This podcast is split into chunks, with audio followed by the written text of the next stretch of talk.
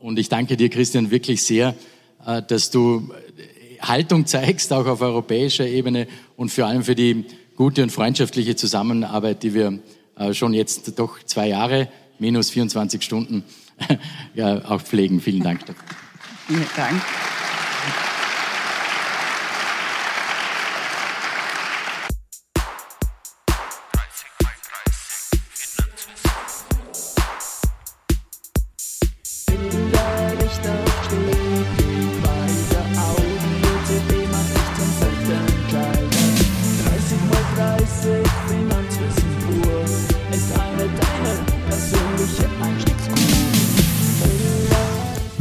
Herzlich willkommen wieder zu 30 x 30 Finanzwissen pur, der aufbauenden Börse-Einsteigerinnen-Serie für Österreich.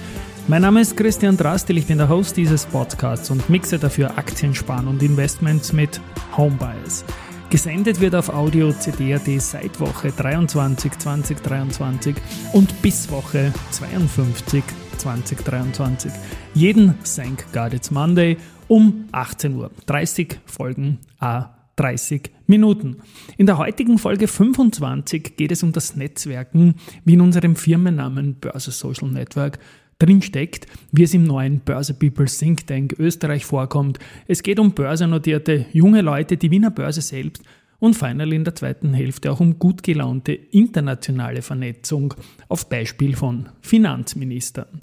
Magnus Brunn hat im November in Deutschland eine Auszeichnung bekommen und unter Anführungszeichen beklagt, dass er in Österreich noch keine bekommen hat. Ich sage mal, die kann er haben. Die Anleitung dazu gibt es in dieser Folge und ganz am Ende ein spannender Call to Action für junge Leute. Das gute Thema Vernetzen. Ich beginne da mit Sagern von drei Unternehmern, die ich da jetzt eingeholt habe bekommen habe, einspielen darf. Motto ist, die Investor Relations Abteilungen sind dazu da, dass man sie was fragen darf. Und da spiele ich jetzt mal Hans Lang von der A1 Telekom Austria Investor Relations ein. Hallo Christian, das ist Hans Lang, Leiter Investor Relations bei der Telekom Austria AG. Du, bei uns braucht keiner schüchtern sein, weder junge noch Personen im fortgeschrittenen Alter. Im Gegenteil, wir freuen uns über jede Anfrage zum Unternehmen und zur Aktie. Nur bei Fragen zu Tarifen oder zur Telefonrechnung können wir nicht wirklich weiterhelfen. Da muss ich auf den äh, Service Desk verweisen. Das A1 Investor Relation erreichst du entweder unter 05 0664 47500 oder unter investorrelations at a1.group. Alles Liebe, ciao. Das werden wir freilich alles in den Shownotes verlinken und vielen lieben Dank, Hans. Und weiter geht's mit der Immofinanz Simone Corbelius. Unsere Investor Relations Abteilung ist darauf ausgerichtet, Informationen und Unterstützung für Investoren unabhängig von ihrem Alter bereitzustellen. Wir freuen uns, wenn junge Menschen Interesse an finanziellen Aspekten oder der Geschäftstätigkeit der Immofinanz haben. Und jeder kann natürlich auf unsere professionelle Unterstützung zählen. Wir setzen vor allem auf eine transparente, offene Kommunikation mit allen. Junge Leute können von dieser Transparenz profitieren, um mehr über die Strategie, die Finanzen und das operative Geschäft der Immofinanz zu erfahren. Habt also keine Scheu, uns zu kontaktieren. Im Gegenteil, es bietet eine Gelegenheit, mehr über die Immofinanz zu erfahren, Fragen zu stellen und potenzielle Möglichkeiten zu erkunden. Und dann auch noch eine Antwort vom IR-Team der Vienna Insurance Group, VIG. Wenn du Fragen zur Vienna Insurance Group hast, sind wir, das IR-Team der VIG, immer gerne für dich da. Melde dich telefonisch oder kontaktiere uns per E-Mail bzw. über unseren LinkedIn-Kanal. Unsere Kontaktdaten sowie weitere interessante Infos findest du auf unserer Website unter group.vig/ir. Wir freuen uns über alle Anfragen. Jetzt komme ich zu Erwin Hof. Er leitet die Wiener Börse Akademie in der Wiener Börse. Gerade für Börsenneulinge hat die Wiener Börse Akademie zwei passende Seminare im Angebot. Zum einen das Einmaleins der Wertpapiere, wo wir die Basics zur Börse und die drei wichtigsten Wertpapierarten erklären, nämlich Aktien, Anleihen und Fonds bzw. ETFs. Hier bekomme ich als Teilnehmer auch ein Gefühl dafür, auf welche Chancen und Risiken ich mich einlasse und was ich langfristig an Rendite erwarten kann. Und wir erklären auch, wie ein Börsenkurs ermittelt wird und was Privatanleger bei der Orderaufgabe beachten sollten. Da die Grundlagen wirklich wesentlich sind, Nehmen wir uns dafür eineinhalb Tage Zeit. Und das zweite Seminar befasst sich mit dem Vermögensaufbau. Wir haben nämlich die Erfahrung gemacht, dass viele Interessenten zwar über Wertpapiere schon Bescheid wissen, aber noch keinen Plan haben, wie sie das Ganze angehen sollen. In diesem Seminar zeigen wir den Teilnehmern daher, wie sie einen soliden Plan entwickeln können, beginnend mit einer Einnahmen-Ausgabenrechnung, wie sie sich ein realistisches Anlageziel setzen und wie sie ihrem Plan treu bleiben. Angesprochen werden aber auch Punkte, die in der Praxis für Anleger relevant sind, aber oft unterschätzt werden, wie zum Beispiel die Kosten und das Thema Inflation. Das Zeitinvestment für dieses Seminar ist überschaubar und liegt bei einem Abend. Übrigens, beide Seminare gibt es sowohl in der Präsenz als auch in der Online-Variante. Ja, danke Erwin. Und er hat auch noch ein paar Buchtipps angehängt. Auch das ist natürlich ein wesentliches Thema. Wer gerne ein Buch zur Hand nimmt, dem kann ich zum Einstieg das einzige Buch, das du über Finanzen lesen solltest, von Thomas Kehl und Mona Link empfehlen. Zu Beginn werden die typischen Denkfehler in der Finanzanlage aufgezeigt und danach geht es um die verschiedenen Möglichkeiten, sein Geld anzulegen. Die Autoren gehen dabei vor allem auf das Thema Aktien und ETFs ein. Das Buch ist meiner Meinung nach ideal für junge Leser, die sich erste Gedanken über die Geldanlage machen und wissen wollen, was es zum Start an der Börse braucht. Ja, und da möchte ich auch noch einen eigenen Buchtipp in eigener Sache anhängen. Das Buch Börse People ist fertig geworden. Es gibt ja diese Serie audio.cd.at slash People, wo Karriere-Werdegang-Podcasts gemacht werden, jetzt mit mehr als 200 Folgen schon und zwölf davon branchenmäßig äh, wirklich toll gemischt, glaube ich mal, haben wir das zusammenbekommen. Gibt es in Buchform und ist im heftiger Verlag auch mit heftigen Interview-Style zu bestellen. Ein Buch, das ich quasi nicht geschrieben habe, aber interviewt habe und dann eine schöne Zusammenfassung, glaube ich mal, von dem, was diese Jobs rund um das Börseumfeld alles so ausmachen, darstellt.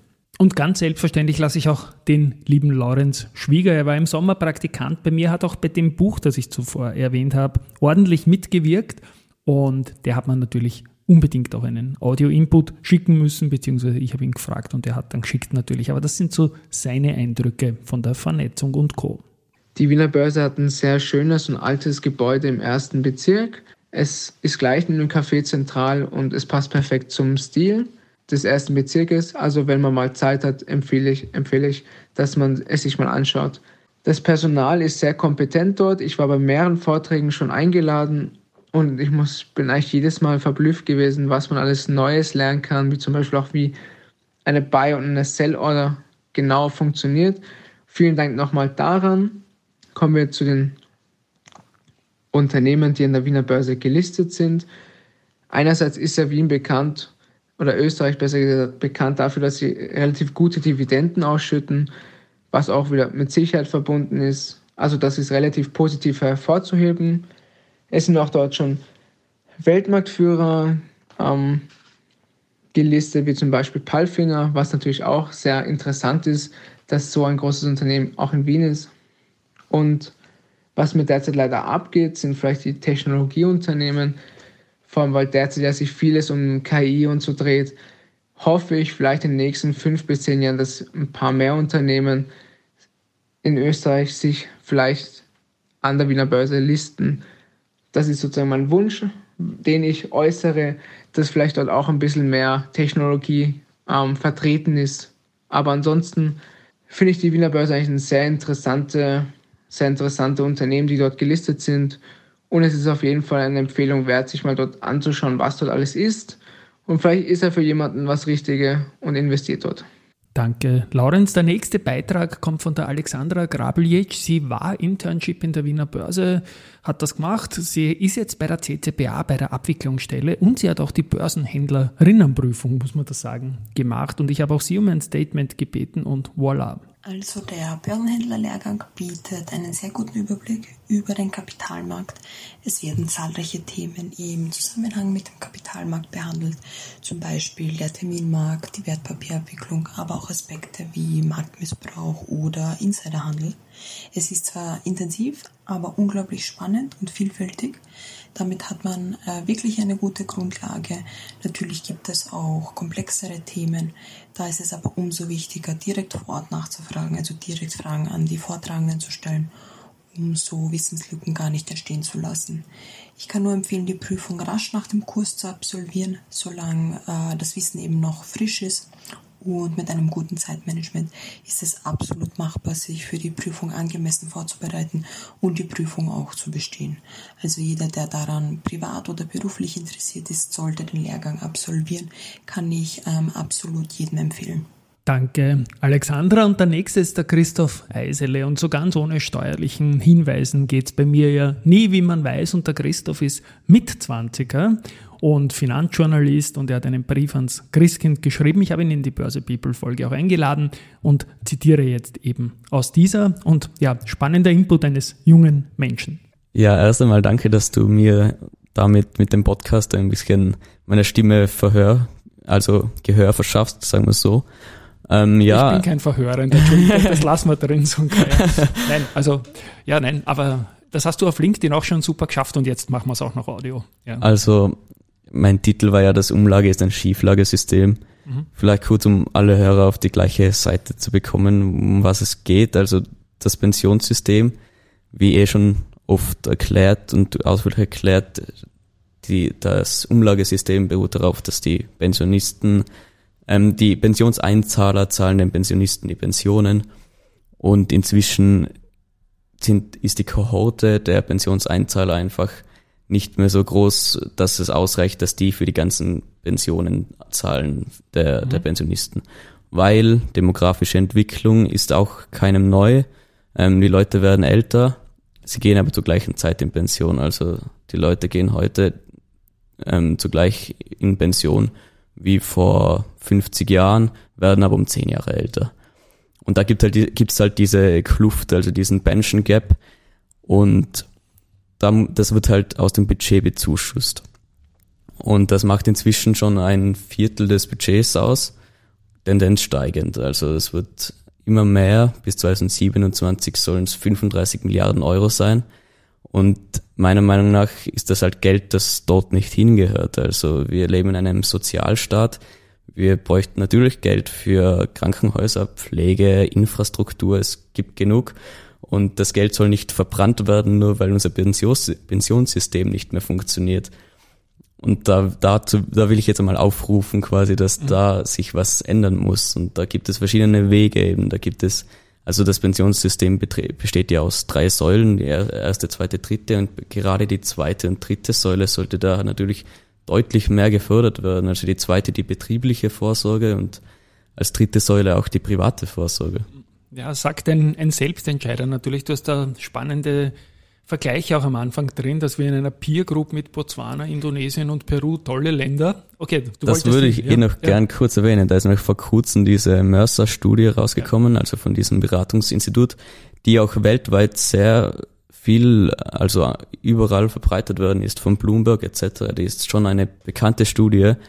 Und Österreich liegt hier von 47 untersuchten Ländern auf Platz 40 in der Gruppe mit Botswana, Peru und Argentinien aber es kommt noch schlimmer, denn diese Studie beruht ebenso auf drei Säulen. Da wird einmal betrachtet die Adäquanz, also wie groß die Pension pro Person, äh, wie groß das die Höhe, also die Höhe quasi der Pension etc. Einmal die Integrität. Hier geht jetzt vor, vor allem um, um die operativen Kosten und die Regulatorik. Und die dritte Säule ist die, die Nachhaltigkeit des Pensionssystems. Und bei dieser dritten Säule ist Österreich am allerletzten Platz, also wirklich auf Platz 47 von 47 Ländern, ja. hinter Entwicklungs- und, und Schwellenländern wie Philippinen etc., Indonesien, Argentinien und sowas ist eigentlich peinlich und eigentlich untragbar, meiner Meinung nach. Ja, zwischen Nichtwissen und Intoleranz und Ideologie ist der Wahnsinn eigentlich, ja. Was eben, man eben. da als, als Subtitel für diese Aussage nehmen kann, die ich teile mit dir. Ja, und du hast auch gesagt, was du als Mitzwanziger, so hast du dich selbst genannt, ähm, gerne machen würdest. Selbst nämlich als Selbstentscheider und auch da bitte eigene Worte, was die Vorsorge betrifft. Ja, es geht darum, dass wenn ich als Mitzwanziger selbst für mein Alter, für meine Pension vorsorgen möchte, weil eben wie beschrieben das System auf sehr wackeligen Beinen steht, dass ich dann immer noch diese 27,5% Käst abdrücken muss, sofern ich überhaupt eine positive Rendite erziele, welcher ja auf meinem Risiko äh, mhm. beruht, muss man auch Den erwähnen. Verlust darfst du dir gerne behalten. Eben, genau. eben. Und ich finde, das ist gerade in heutigen Zeiten eigentlich komplett überholt, weil die, ich brauch's dir nicht erzählen, aber du weißt, vor 20, 30 Jahren war es sicher noch deutlich schwieriger und komplizierter anzulegen und in Aktien zu investieren. Aber die Welt hat sich weitergedreht. Es ist heutzutage ganz anders. Also heute, heute kann man um 0 Euro ein Depot eröffnen. Man so kann, du, ja, ist wichtig, ja. Man genau. kann um 0 Euro Sparpläne besparen mit Mindesteinlage von 10 Euro. Es ist quasi heutzutage jedem ermöglicht, am mhm. Kapitalmarkt teilzunehmen. Und da will ich auch noch erwähnen, der Kapitalmarkt ist meiner Meinung nach ja eines der grunddemokratischsten Vehikel, um am volkswirtschaftlichen Wachstum überhaupt teilzunehmen. Also ich, also aus dieser Perspektive müssten überhaupt die Linken eigentlich viel mehr pro Kapitalmarkt sein, weil ja, man sieht ja eh eigentlich dann pro Partei. Ich glaube, die Grünen haben den stärksten Zu ja, Zuspruch ja. gehabt in dieser 40, Studie, ne? 40 Prozent. Ja, genau, 40 Prozent. Und will ich vielleicht auch noch kurz anhängen. Also es gibt da auch gerade von heuer eine Auswertung, dass inzwischen jeder vierte Österreicher Wertpapiere besitzt mhm. und von denen auch mehr als drei Viertel verdienen weniger als 3000 Euro. Also es ist lange kein Thema mehr der Reichen, kein privilegierten Thema mehr, sondern es ist eigentlich ein Thema der breiten Masse. Die Bevölkerung ist hier einfach der Politik voraus oder die Politik will das einfach teilweise aus ideologischen Gründen nicht, weil rational ist das eigentlich nicht mehr nachvollziehbar. Ich werfe jetzt noch was ein, was auch rausgekommen ist, irgendeine Studie, ich glaube, die ist vom Gerald Loacker gekommen, das hat er beim Finanzministerium requested und geoutet, dass die Cast auf Dividenden, glaube ich, 8,6 mal größer war als die Cast auf Kursgewinne. Sprich, mehr Dividenden. Wir sind ein Dividendenland, würde das schon bringen, wenn mehr Aktionäre sind. Und mit dem Faktor kannst du das überkompensieren und sogar einen positiven Steuereffekt mhm. unter Umständen über mehr Aktionäre erzielen. Es ist dieses spezielle Österreich-Thema, das jetzt nur österreichische Aktien betrifft. Und dein Call to Action ist dann einfach, dass man die Cast doch am besten die Behalte frisst. Ja. Genau, ja. Ja, also es zumindest irgendeine Lösung. Also wir haben jetzt noch ein Jahr Zeit, bis spätestens wiedergewählt wird, wenn nicht sowieso früher und danach werden die Karten neu gemischt. Also bis dahin wäre das jetzt eigentlich notwendig, einmal umzusetzen, denn es würde ja im Regierungsprogramm Programm stehen. Also an dem liegt es ja eigentlich nicht. Es ist jetzt nur eine Frage, wie man das jetzt konkret umsetzt, also mit welcher Dauer. Zwei, fünf, zehn Jahre. Wird das jetzt ein eigenes Altersvorsorgedepot oder nicht? Oder nur für grüne Anla Anlageprodukte oder nicht? Aber das ist alles kompromissfähig. Aber wichtig wäre mir jetzt zum Beispiel einfach nur, dass einmal was überhaupt durchgesetzt wird, mal umgesetzt wird, bevor es die Zeit verrinnt, weil mir kommt, kommt vor, dass da der, manche politische Parteien einfach auf Zeit spielen und da versuchen die Verzögerungstaktik wie im Fußball. Ja, genau. Ich habe in Minute 90 steht. Eher gesprochen, vielleicht meinen sie sehr gut mit uns, weil die Börsen zuletzt ja nicht allzu freundlich waren und es wird halt immer günstiger auch und schon langsam könnte der Risikohinweis wieder so ein Zeitpunkt kommen, wo es, verzeihen, Reizhusten. Könnte wieder so ein Zeitpunkt kommen, wo es nicht blöd ist, mittelfristig einzusteigen. Du richtest dich in dem Brief ans Christkind auch an alle Parteien, an alle großen Parteien, sind da mit Hashtag dabei und dürfen sich angesprochen fühlen. Hast irgendein politisches Feedback bekommen? Aus der Bubble ist ja viel gekommen. Ja, also, also auf meinen konkreten Wunsch jetzt aus der politischen Bubble noch nicht, aber ich habe mich natürlich im auch so. Also not alone in diesem Thema. Aber im Vorhinein natürlich auch schon mit dem Magnus Brunner unterhalten und auch mit der Claudia Plagholm und so, die ja eigentlich für uns Jungen repräsentativ wäre. Und die sagen dann eh oft, oder auch mit dem Martin Kocher, die sagen ja eh oft, ja, sie sind dahinter, es wäre eigentlich alles bereit und so weiter, aber irgendwie geht dann halt nichts weiter, also irgendwie passiert dann nichts. Also ja, und dann habe ich noch einen wichtigen Deckschnipsel, wie ich meine, österreichischer Textwettbewerb für junge Menschen, Technik wie jetzt von der Initiative Pink, die ich auch unterstütze. Und da ist ein Call to Action dabei, macht's damit und ich spiele jetzt mal die Informationen dazu ein, worum es da genau geht.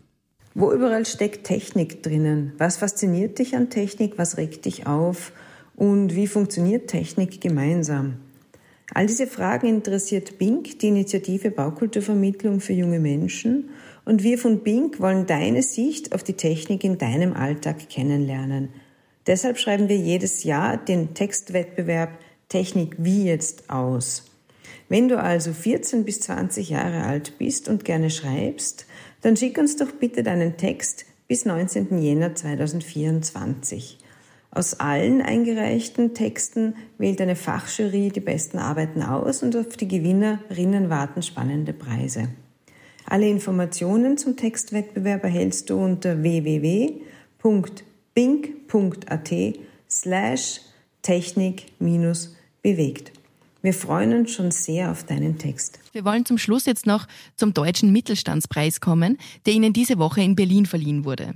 Äh, in der österreichischen Innenpolitik, äh, vor allem in der Regierungspolitik, ist man es ja eher gewohnt, mit äh, viel Kritik konfrontiert zu sein.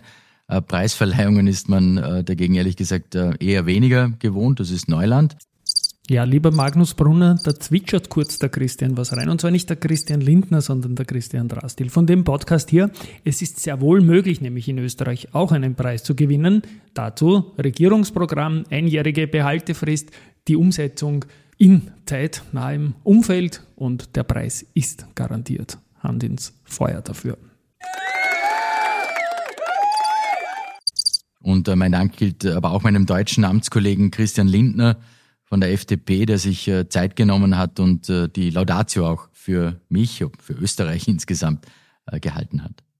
Magnus Brunner setzt sie ein für Leistungsgerechtigkeit. Unsere politischen Debatten in Deutschland wie in Österreich kreisen ja oft um Ränder der Gesellschaft. Da geht es um die Superreichen einerseits und andererseits um diejenigen, die Solidarität erwarten und Solidarität benötigen. Magnus Brunner setzt sich allerdings auch für diejenigen ein, für den Mittelstand, für die arbeitende Mitte, die genau dazwischen sind. Denn auch das ist ja eine Wertefrage. Natürlich, wir sind solidarisch alle mit Menschen, die schwächer sind oder die einen Schicksalsschlag haben. Aber es gibt nicht nur Solidarität mit den Bedürftigen, Notwendig ist auch Solidarität mit denjenigen, die das alles bezahlen, indem sie von den Ergebnissen ihrer Schaffenskraft abgeben. Man lernt, dass man zuerst einmal einen Euro äh, einnehmen muss, bevor man ihn ausgibt. Ähm, und das ist etwas, was man in so einem unternehmerischen Umfeld, gerade im mittelständischen Unternehmen, ähm, sehr gut lernt. Dann ähm, nächste Frage. Als wir in der MIT die Veranstaltung vorbereiteten, war eine Österreicherin im Raum, und sagte dann, der Markus Brunner ist ein typischer Vorarlberger. Damit kann ich jetzt nichts anfangen. Was zeichnet einen typischen Vorarlberger aus? Der äh, Botschafter äh, lacht schon. Der Botschafter lacht, weil er selber ein Vorarlberger ist. So, okay. ähm, was macht einen typischen Vorarlberger aus? Also, das sind vielleicht, ähm, äh, vielleicht, äh, weiß nicht, ob es Gerüchte sind, aber wir scheinen, zumindest haben wir in Österreich den Ruf, äh, sparsam zu sein, äh, jeden Euro umzudrehen. Äh, wir sind so die Schwaben Österreichs sozusagen ein bisschen. Ähm, wir sind ja auch an der deutschen... Jetzt klatschen alle Schwaben. Mhm. Wir sind, wir, Vorarlberg ist ja an der, an der deutsch-schweiz-österreichischen Grenze am Bodensee ähm, und haben da vielleicht viel auch übernommen. Von den Schweizern auch auf der einen Seite, dieses sparsame, dieses ähm, eben jeden Euro umdrehen, bevor man ihn ausgibt ähm, dieses wirtschaftlich Denkende vielleicht auch. Äh, vielleicht ist das das, was man landläufig unter einem Vorarlberger so sich erwartet. Das sind tiefe Einsichten in die Vorarlberger Kultur oder Herkunft. Äh, Christian Linde hatte gerade von den spendablen Onkeln gesprochen. Es gibt so einen Satz bei uns, dass gesagt wird, der Onkel, der was mitbringt, ist beliebter als die Tante, die Klavier spielt. Und ähm, vor diesem Hintergrund ähm, die Frage, Sie stehen für einen strikten äh, Sparkurs, Sie fordern weniger Anspruchsdenken an ähm, auch äh, den Staat. Bekommen Sie mit dieser Politik auch in Österreich Preise oder müssen Sie dafür nach Deutschland fahren? Ja, ziemlich äh, offensichtlich, dass ich dafür nach Deutschland fahren muss. Ja, und nochmal der Christian Drastil. Nein, dazu muss man nicht nach Deutschland fahren. Einjährige Behaltefrist wieder zurück. Und es gibt auch in Österreich Applaus für einen Preis rund um Finanzthemen und den Kapitalmarkt.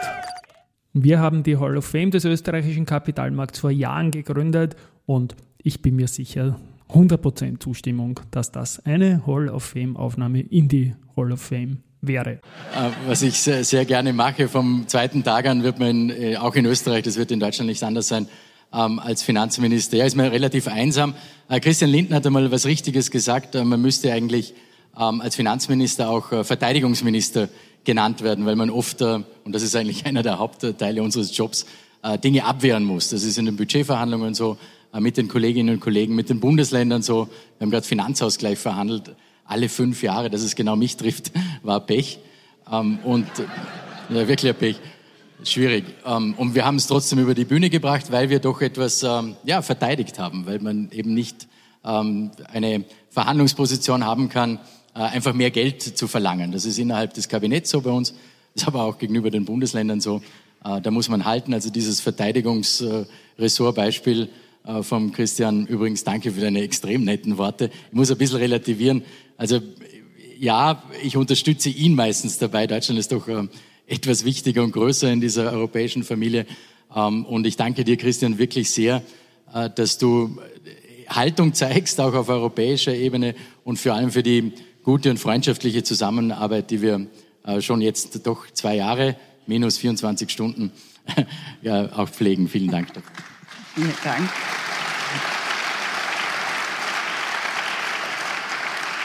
Sie widerlegen ein Klischee, dass es Freundschaft in der Politik nicht geben kann. Sie haben aber bestätigt, dass man als Finanzminister besonders einsam ist. Deshalb die Frage, Sie haben unter anderem sich bis zum letzten Jahr engagiert als Präsident des österreichischen Tennisverbandes. Was war nun anstrengender, Sportfunktionär oder Politiker? Also Freundschaften sind möglich, auch in der Politik und über Parteigrenzen äh, hinweg, muss man ehrlicherweise äh, sagen. Du hast übrigens die Opposition angesprochen. Ähm, wir haben da die ja besonders einen, nett ist. Die besonders nett äh, bei euch ist, ja. Äh, das würde ich mir auch, würde ich mir auch wünschen. Einen Koalitionspartner teilen wir uns ja sozusagen. Du hast zwei, das macht es etwas schwieriger. Ähm, mir reicht der eine schon, ganz ehrlich gesagt. Ähm, ich kann dir nur wünschen, bei, bei, deinen, bei deinem Engagement und Überlegungen, äh, dass du vielleicht äh, eine andere Kanzlerpartei dir mal aussuchst. Mit der CDU wärst du sicher besser dran.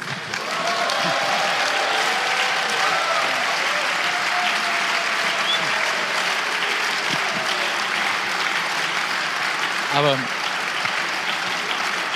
zur, zur Frage der, was ist, äh, zur Frage, was ist ähm, anstrengender Politik oder, oder Funktionär in einem äh, Verband zu sein. Österreichischer Tennisverband war das, äh, wo ich wirklich das Vergnügen hatte, ein paar Jahre äh, Präsident zu sein. Leider musste ich es dann aus Grund der, äh, der politischen, des politischen Engagements abgeben. Also beides ist herausfordernd. Die Politik sicher gerade in Zeiten wie diesen doch etwas, etwas mehr ähm, anders zwar, aber doch sicher herausfordernd auf jeden Fall. Vielen, vielen Dank, Herr Dr. Brunner, dass Sie sich nicht nur auf den Weg gemacht haben, sondern dass Sie unter Beweis stellen, dass ein Finanzminister so richtig auch nett sein kann, humoristisch sein kann. Das kann, hat der Christian Lindner auch gerade unter Beweis gestellt. Sie verblüffen uns alle gemeinsam. Und für den Rat und die Empfehlung an Christian Lindner mit der CDU und der CSU wird es besser gehen. Vielen Dank. Es wäre ja schön, wenn es wieder mal heißen kann.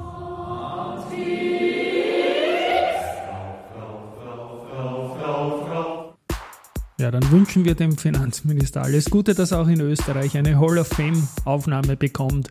Das im Sinne vor allem der jungen Leute, die selbst vorsorgen wollen und das auch müssen, weil, wie gesagt, es wird sie nicht ausgehen.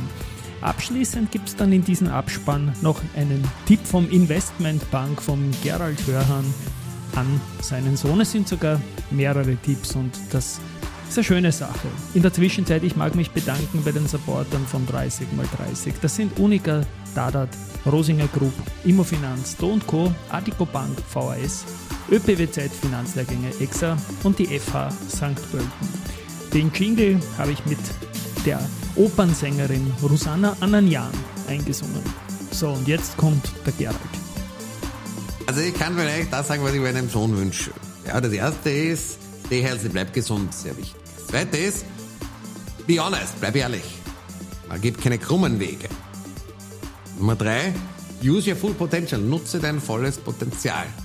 Egal was es ist, aber nutze es. Du nicht Work-Life-Balance und chillen und nichts tun, sondern was auch immer dich interessiert, wo immer du hin entwickelst, dort nutze es. Und natürlich gibt es Plätze, wo man leichter Geld verdienen kann als andere. Man Kohle verdienen will und das das Ziel ist, sollte man dorthin gehen in die Industrie, wo es einfacher ist. Und der vierte Punkt, den ich euch auch sage, get fucking rich.